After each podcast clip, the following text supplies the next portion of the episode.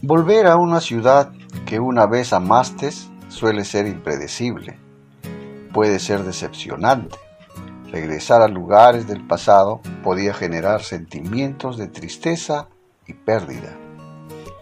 Nosotros ya no somos iguales, ni lo es el lugar que significaba tanto para nuestra vida.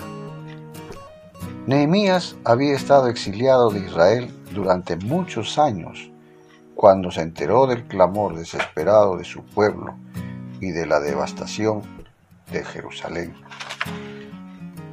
Altajerjes, el rey persa, le dio permiso para que volviera y reconstruyera los muros.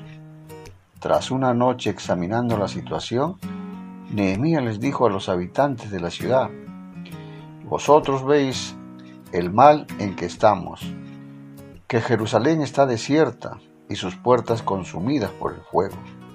Venid y edifiquemos el muro de Jerusalén, y no estemos más en oprobio. Nehemías 2, del 13 al 17. Nehemías no volvió para recordar, sino para reconstruir. Esta lección es de suma importancia al pensar en las partes dañadas de nuestro pasado que necesitan ser reparadas. Nuestra fe en Cristo y su poder nos permiten mirar hacia adelante, avanzar y reconstruir.